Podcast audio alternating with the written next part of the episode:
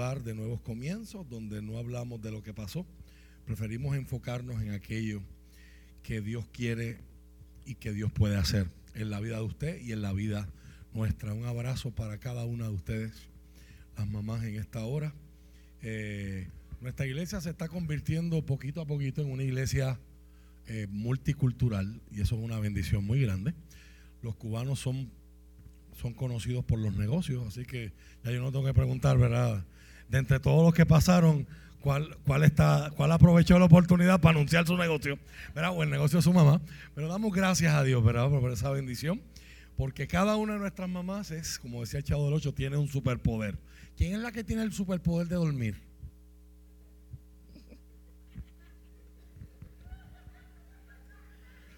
¿Verdad que ese video de los niños estuvo espectacular? Espectacular. Gracias a los niños por ese detalle, gracias a los jóvenes ¿verdad? y a las dinámicas que se han preparado. Oramos para que sean de bendición para ustedes, que usted la esté pasando bien esta noche. Recordando que este domingo no vamos a tener servicio aquí, hemos decidido mover el, servicio especial ¿verdad? del domingo en la mañana para esta hora, para que usted pueda tener ese Día de las Madres para pasar tiempo con su familia y crear memorias y recuerdos importantes. De la misma manera, reconocemos que este fin de semana, no para todo el mundo es un fin de semana de celebración o es un fin de semana agradable. Hay gente que para este fin de semana, este es un fin de semana de nostalgia. Hay otros que este fin de semana es un fin de semana de recuerdos tristes, porque quizás ese ser llamado mamá ya no está eh, con ellos Así que para ustedes también y para sus familias, nuestras condolencias, nuestro abrazo solidario y nuestro pedido al Señor de que traiga fuerza, fortaleza y consuelo en medio de este momento difícil.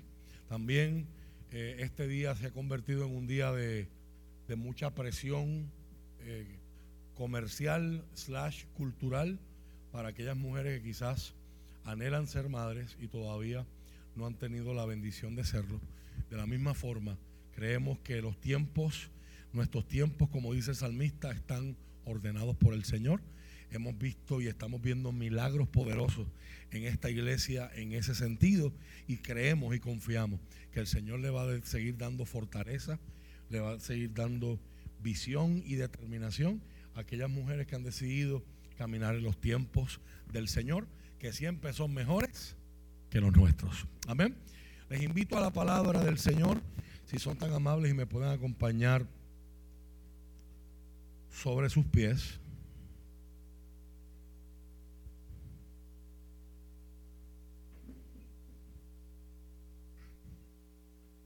Segunda carta del apóstol Pablo a Timoteo, capítulo 1, verso 5. Hay madres que han recibido unos regalos bien interesantes. Quiero aprovechar este momento para reconocer el regalo que nuestra hermana Nashira recibe esta semana. Ella y su esposo Carlos han estado por varios meses tratando de vender ¿verdad? sus propiedades en los Estados Unidos para volverse a relocalizar en Puerto Rico. Y ya nuestro hermano Carlito llegó esta semana, ya no temporalmente, sino para quedarse permanentemente con su esposa, su familia acá. Así que formalmente bienvenidos de nuevo a casa, ¿verdad? Y bienvenidos de nuevo a su iglesia. Segunda de Timoteo capítulo 1, verso 5. La palabra del Señor declara de la siguiente manera, en el nombre del Padre, del Hijo y del Espíritu Santo. Me acuerdo de tu fe sincera pues tú tienes la misma fe de la que primero estuvieron llenas tu abuela Loida y tu madre Eunice. Y sé que esa fe sigue firme en ti. Padre, en el nombre de Jesús, en esta noche queremos darte gracias por esas mujeres que tienen tantos sombreros que tú has usado para marcar nuestra vida de tantas formas. Hoy te pedimos no solamente para ellas, sino para todos los que estamos aquí, Señor, que nos hables a través de tu palabra, nos ayudes a verte a ti de las muchas formas que tú te das a conocer y como pretendemos hablar hoy, a través de los retratos de ti, que aún a los que nunca han escuchado un culto, una canción cristiana o una predicación, pueden hoy reconocer que tú te has revelado a sus vidas a través de ese ser llamado mamá. En el nombre de Jesús lo pedimos. Amén. Y amén. Hoy quiero hablarles bajo el tema los retratos de Dios. Los retratos Dios. Hoy, si hablamos de forma práctica, una mamá es enfermera, es chef, es psicóloga, es oficial de policía, es controladora de tráfico aéreo, es soldado, es sherpa, es estilista, es maestra, es diplomática y podríamos seguir la lista de profesiones que todas estas mujeres encarnan. Escuché una frase que marcó profundamente mi vida. Y hablando de enfermeras, me informan que esta es la semana de las enfermeras y hoy es el día oficial. Pido un aplauso para todas las enfermeras que tenemos aquí. ¿Ah? Es aparte, es enfermero y aparte, no lo celebran juntos. ¿Ah? Ah, enfermeras y enfermeros.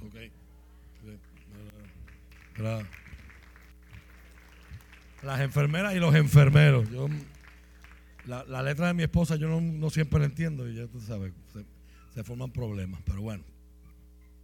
Escuché una frase de uno de los predicadores más influyentes que a nosotros nos debería importar y que usted debería conocer ese nombre porque si en Puerto Rico hay pentecostalismo, si en el mundo hay pentecostalismo, es porque Dios trató con la vida de un hombre llamado Charles Wesley, de donde vienen hoy la denominación conocida como los wesleyanos, los metodistas y obviamente siendo nietos de esas, de esas denominaciones, nosotros, pero los carismáticos pentecostales.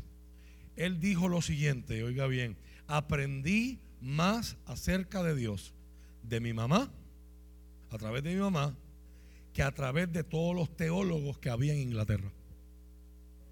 Aprendí más acerca de Dios a través de mi mamá que de todos los teólogos que habían en Inglaterra.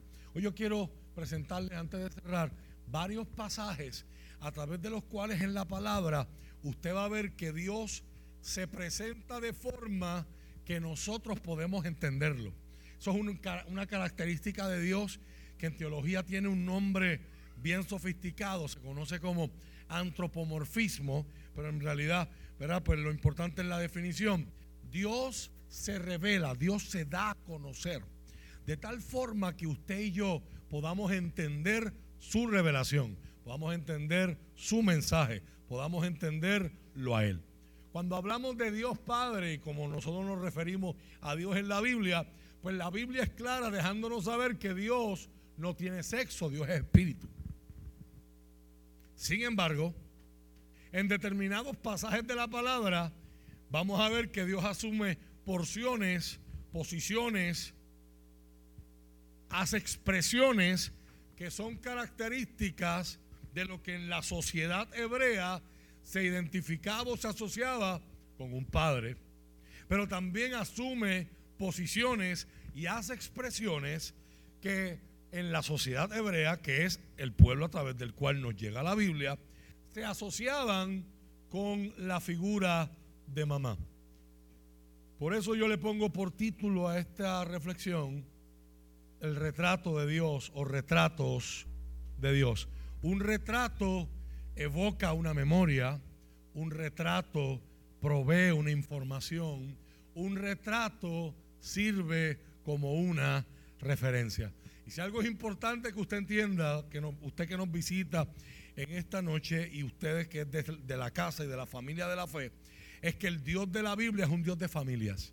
Mire lo que dice Jeremías capítulo 31, versos del 1 al 3. Jeremías capítulo 31, versos del 1 al 3. El televisor acá está apagado, no sé si está funcionando,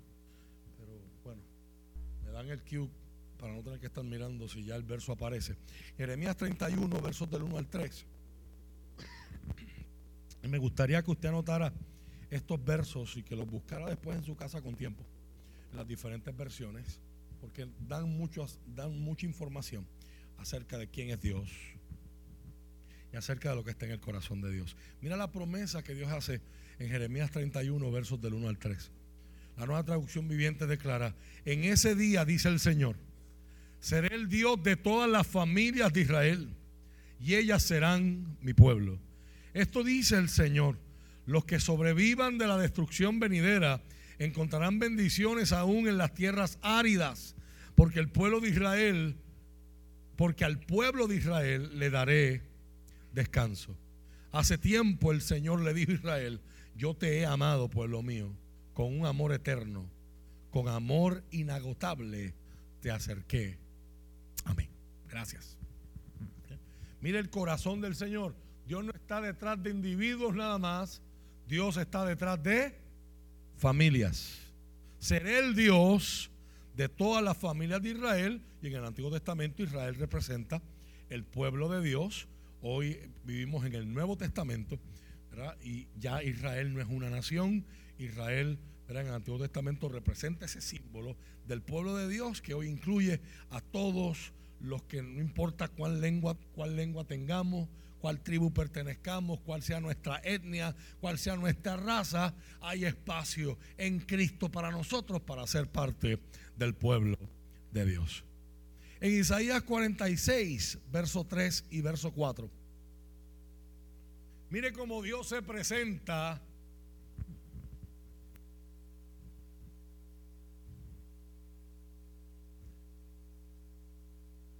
como una madre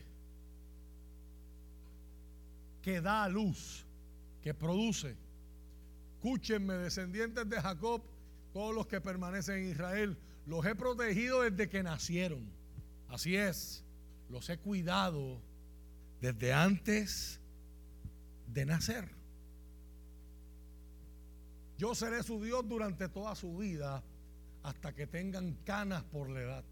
Yo los hice y cuidaré de ustedes y los sostendré y los salvaré. ¿Cuál es la metáfora que Dios está utilizando en este verso? Está, diciendo, en, la Reina Valera lo dice de la siguiente manera, los que sois traídos por mí desde el vientre, los que sois llevados desde la matriz, la matriz. La idea es, desde que una mujer se entera que está embarazada, ya está cuidando a su bebé. ¿Sí o no? Ella no espera a tenerlo en sus brazos, el cuidado empieza desde antes que nosotros naciéramos.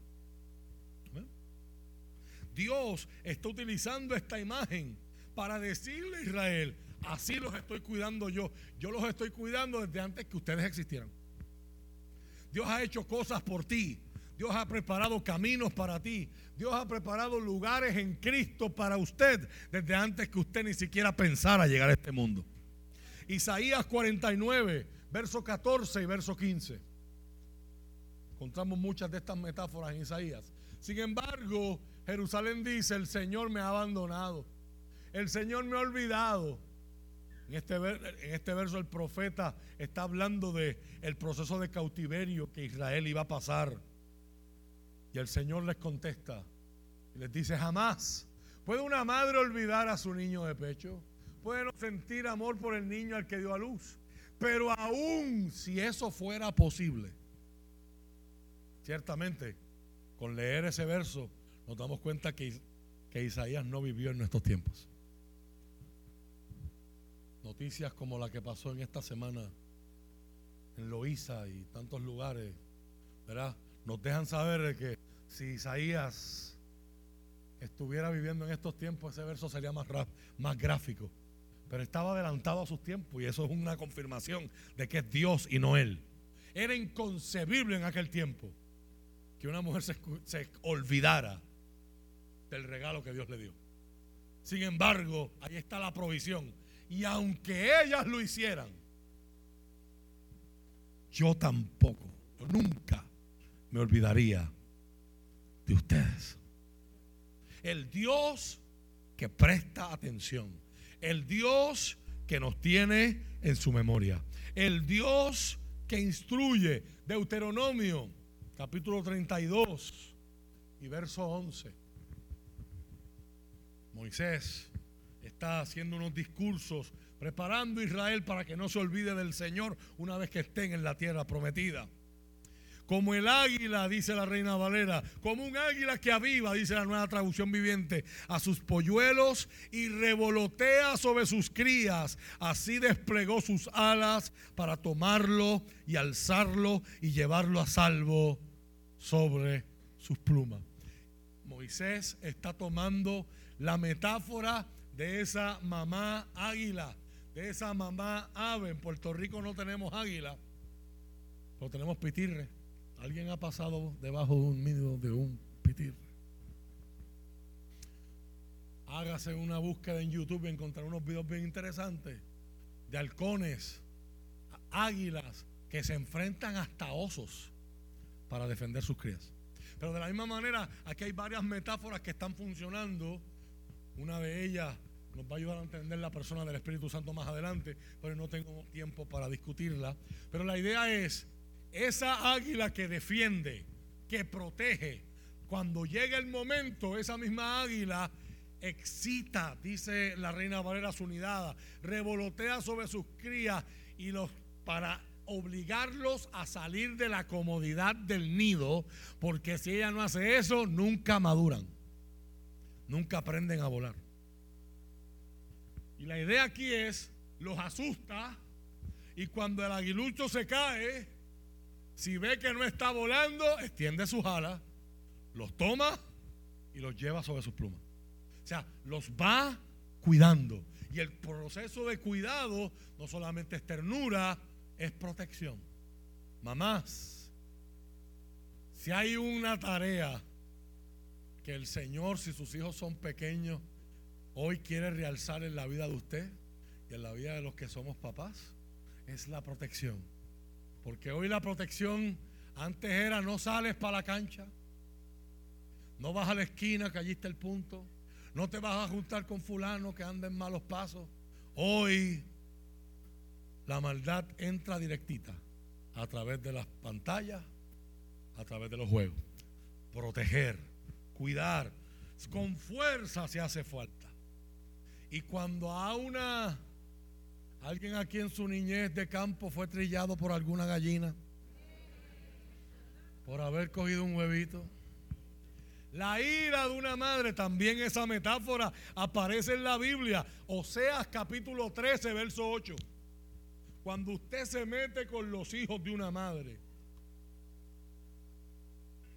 Dios toma ese papel y dice, como una osa a quien le robaron sus cachorros, arrancaré tu corazón. Te, devoraré como una leona hambrienta y te destrozaré como un animal salvaje. Solamente estoy usando la metáfora de la ira.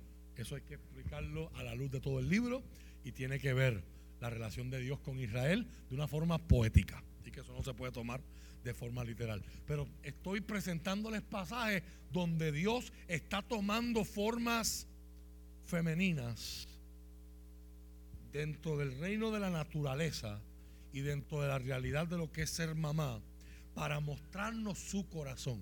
Cuando algo ocurre que no se supone que ocurra, cuando algo malo ocurre, cuando le ocurren cosas malas a la gente buena, y los que estuvieron aquí el año pasado en la serie de Job, ¿verdad? Cuando la vida no funciona cuando se supone, ¿Saben por qué yo uso las comillas cuando hago esas expresiones? Quizás usted hoy carga heridas, quizás, quizás usted hoy carga recuerdos que no se supone que usted llevara, usted vivió cosas que nunca Dios deseó que usted las viviera, pero el Dios que aparece ahí es un Dios vengador, es un Dios que ama la justicia. Y es un Dios que se encarga de poner en orden lo que está en desorden, aunque parezca que en este mundo los malos se salen con la suya y salen por la puerta ancha, esos malos tendrán que un día enfrentarse a un Dios iracundo como una osa que le robaron sus crías. Yo no sé usted, yo prefiero enfrentarme al Dios amoroso que perdona, que da oportunidades, que dirige, que prospera y bendice y no tenerme que encontrar con ese mismo Dios. Hoy día la gente quiere negar uno y quiere abrazar el otro. La realidad es que es el mismo Dios, es el mismo carácter. Uno no puede separarlos en la escritura. Es la relación que uno escoge con Él la que va a decidir el resultado final, el outcome. Lucas capítulo 13, verso 34. En ningún momento se plasma esto mejor que en este verso en Lucas también aparece en el Evangelio según San Mateo en el capítulo 23. Lucas presenta a Jesús entrando a Jerusalén, en lo que usted y yo recordamos como el Domingo de Ramos, y después de salir de esa entrada triunfal, Jesús sube al monte de los judíos, al monte de los olivos, y empieza a ver los judíos de Jerusalén. Y empieza a llorar. Y Jesús dice, oh Jerusalén, Jerusalén, la ciudad que mata a los profetas y apedrea a los mensajeros de Dios. Y mire la metáfora que aparece aquí del corazón de Dios. ¿Cuántas veces quise juntar a tus hijos como la gallina protege a sus pollitos debajo de sus alas? Pero no me dejaste. Mira la intención de Dios. Juntar, reunir, proteger, hacer madurar, bendecir. Todo está escondido detrás de un retrato. Una gallina protegiendo sus huevitos. Eso es lo que provoca que el salmista en el Salmo 57, verso 1, exprese lo siguiente. Ten misericordia de mí, oh Dios. Ten misericordia. En ti busco la protección. Me esconderé bajo la sombra, bajo la sombra de tus alas hasta que haya pasado el peligro. Si hay alguien hoy aquí hoy que aunque este es un fin de semana comercial y de fiesta y material y que si que se compra esto y ahorita Yulena preguntaba por la soya y por poco le, le caen a huevazos encima, ¿verdad? Pero ciertamente, ¿verdad? Lo que empezó como un culto, yo no sé si usted sabía, que el Día de las Madres empezó en una iglesia en Chicago. Y empezó como un culto para honrar la memoria de los hermanos que habían perdido a sus madres, que ya sus madres moraban con el Señor, y a la misma vez animar a las mujeres de la iglesia, de esa congregación que eran madres. Y lo que empezó como un evento, otra de las muchas razones por las que el mundo tiene que darle las gracias a la iglesia. Otra de las muchas cosas buenas que ocurren en nuestros tiempos, que son gracias a la iglesia. Lo tomó el comercio y hoy es, y hoy queda desplazado el, la razón principal por la cual celebrar y a veces lo que termina es una, una super reunión familiar y la mamá que cocinaba para seis ahora tiene que cocinar para 25. ¿Alguien quiere testificar? Pero eso es otro tema, es otra, historia, otra predicación. Hay madres que eso les encanta, eso es su placer. Pero lo más importante en este fin de semana no es qué le vas a regalar. Lo más importante este fin de semana es, estás entendiendo el privilegio que tienes, la bendición que Dios te ha dado. Si la tienes todavía contigo, si la tienes todavía accesible, entiendes la bendición que Dios te ha dado. Dios te ha dado en esa figura más que solamente un útero, donde se desarrolló un embrión, un feto y más tarde al nacer, según nuestras leyes, llegó un ser humano. Para mí siempre fue un ser humano desde el principio, pero eso es otro tema, de otra predicación. Dios en ese ser, con sus luces y con sus sombras. Dios te regaló un retrato de Él mismo. En Puerto Rico yo no puedo hacer esta, esta afirmación porque este es el país más evangelizado del mundo. ¿Quién en Puerto Rico no ha escuchado un culto evangelístico? Una emisora, una canción, una homilía, un sermón de un párroco, de un sacerdote, de un padre, de un pastor. Pero si alguien nos escuchara en esta hora fuera de Puerto Rico y dijera yo nunca he ido a una iglesia, a mí nadie nunca me ha hablado del Señor. Aún así, podríamos argumentarle hoy, Dios está tratando contigo desde mucho antes que tú supieras que Él existe. Te regaló un retrato en la inmediatez de tu familia y ese retrato de Él se llama mamá. Isaías 66, verso 13 es el último verso que quiero compartir con ustedes hoy. Mira la promesa y mira la intención de Dios. Si usted está viviendo hoy temor, puedes hacer lo que dijo el salmista. Me voy a esconder debajo de las alas del Señor. Así como un hijo encuentra refugio en los brazos, en la falda de mamá. Dios promete a esa gente que está sufriendo, a esa gente que está luchando, a esa gente que persiste, a esa gente que persevera, aunque las cosas no se hacen más fáciles, sino que cada vez se nos hacen más difíciles. Mira el deseo de Dios y mira la intención de Dios para con su pueblo. Los consolaré allí, en Jerusalén. Esa palabra es escatológica, tiene que ver con el final de todas las cosas y el fin de los propósitos de Dios. Los consolaré, los consolaré allí en Jerusalén. Como una madre consuela a su hijo. Como una madre consuela a su hijo. Mis amados, la importancia de ver a nuestras madres y a todas las hermosas mujeres que conforman esta congregación. Al yo llamarles hoy un retrato de Dios, no solamente las estoy honrando, sino las estoy invitando a recordar la influencia poderosa que Dios te ha dado sobre la vida de sus hijos. Ese retrato puede ser fidedigno o ese retrato puede ser turbio.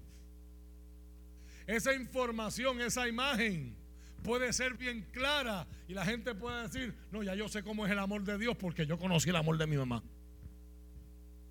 Y el amor de mi mamá fue incondicional. Y mi mamá me perdonó. Y mira que yo hacía, pero mami, todos así tenemos historia.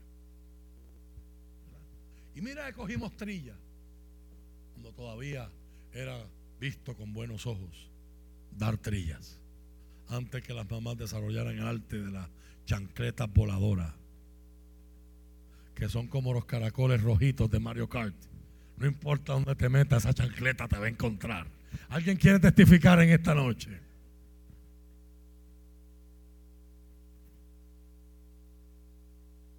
El retrato que le estás pintando a Dios en tu casa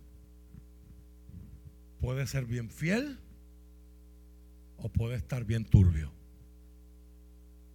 Tus hijos pueden crecer teniendo una imagen diciendo, ya yo sé cómo es papá Dios porque lo vi en papá y lo vi en mamá. O pueden tener una imagen bien distorsionada de Dios porque no supimos pintar el retrato que fuimos llamados a pintar. Recuerdo otra vez para cerrar las palabras del teólogo. Aprendí más de Dios con mi mamá, viendo a mi mamá, siendo educado por mi mamá. Que a través de todos los teólogos en Inglaterra.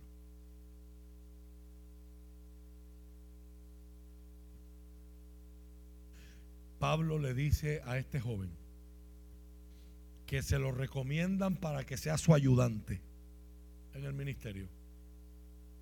Cuando lo conoce, conoce a su mamá, conoce a su abuela, Pablo le reconoce y le dice, en ti hay una fe que no es fingida, no es actuada, no es superficial, no es una fachada, no es pintura y capota, es una fe real.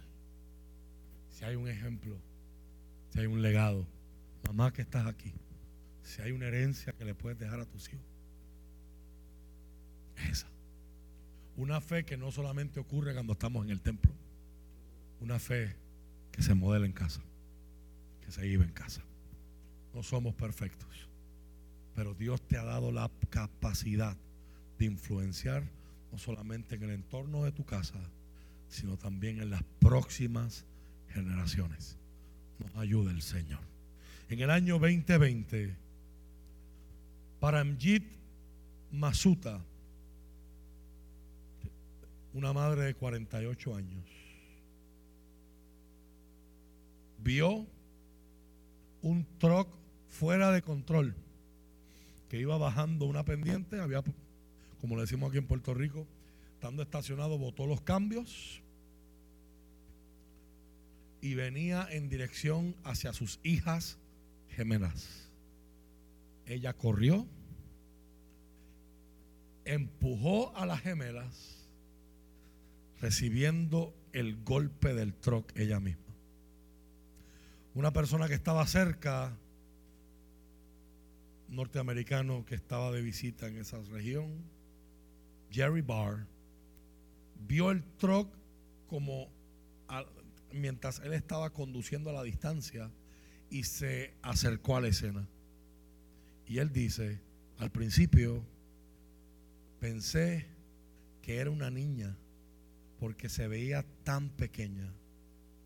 Pero luego, cuando removí su máscara, me di cuenta que era una adulta. Y su afán en tus últimos respiros era qué pasó con sus hijas gemelas. Y él les dijo, ellas están bien, ellas están bien. Y aquella mujer dio su último respiro y expiró. El amor de una madre que no tiene ningún tipo de reparo y problema de si tiene que escoger entre la vida de sus hijos y la de ella ella escoge la de sus hijos sin pensarlo. Hoy el Señor nos llama a los esposos, nos llama, nos llama a los hijos a preguntarnos cuál es la opinión que tú tienes hoy de tu mamá. Y cierro con esta cita. A los cuatro años de edad, mi mamá lo puede hacer todo. Mi mamá es una superhéroe. A los ocho años de edad, mi mamá sabe un montón.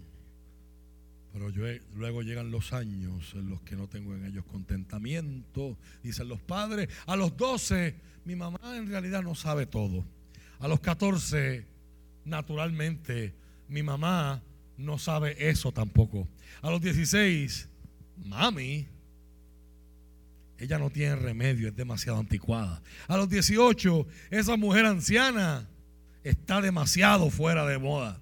A los 25, bueno, quizás sabe un poquito. A los 35, antes que decidamos, vamos a preguntarle a mami. A los 45, me imagino qué mami hubiese pensado de esto o qué pensaría de esto. Y a los 65, ojalá que pudiera hablarlo con mi mamá. Nos ayude el Señor. Póngase sobre sus pies.